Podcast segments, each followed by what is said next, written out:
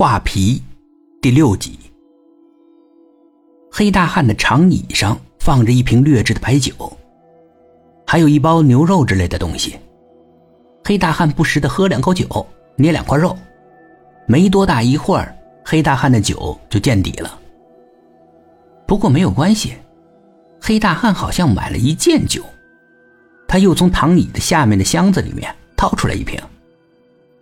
这酒呢，蔡公子认识，很便宜，也很烈。他喝二两就受不了了。可这个黑大汉一会儿就干了两瓶。看来不光是打架，就是喝酒这方面，黑大汉也能干过他们十几个呀。本来呢。蔡公子还是有计划的，找更多的人来干黑大汉。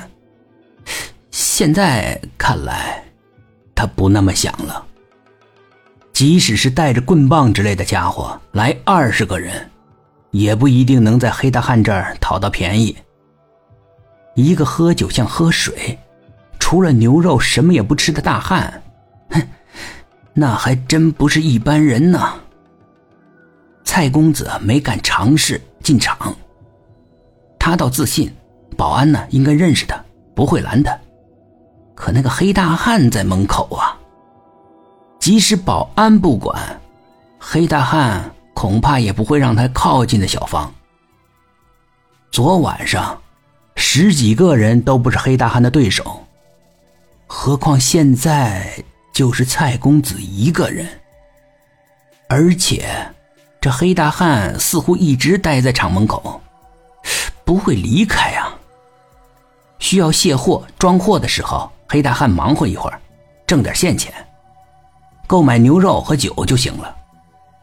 黑大汉力气大，干活威猛，厂里的人啊喜欢他，也照顾他，喝水什么的他都可以进厂办。黑大汉不会离开的。黑大汉呢？似乎也提防着蔡公子。蔡公子从车里观察的时候，他总感觉黑大汉也在盯着他看。黑大汉似乎知道他在哪儿，蔡公子只好在车里边硬等着。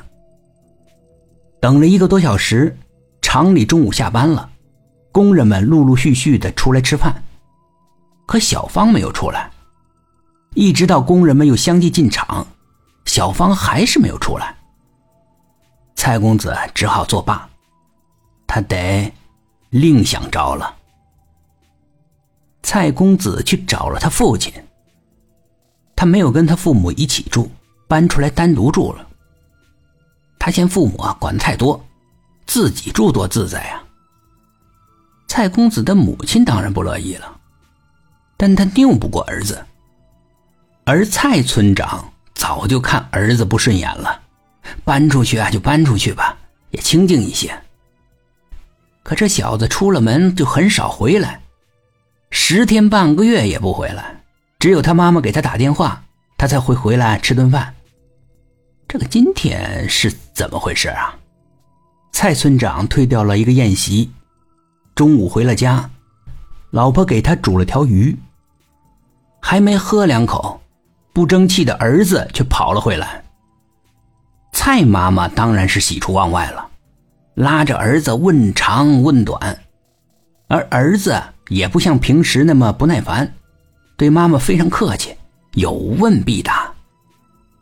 蔡村长翻眼瞧了瞧儿子，他纳闷儿啊，这小子今天是怎么了？跟平常好像不太一样嘛。儿子小心翼翼的陪着笑，他要求啊，跟父亲一起喝两杯。这也反常。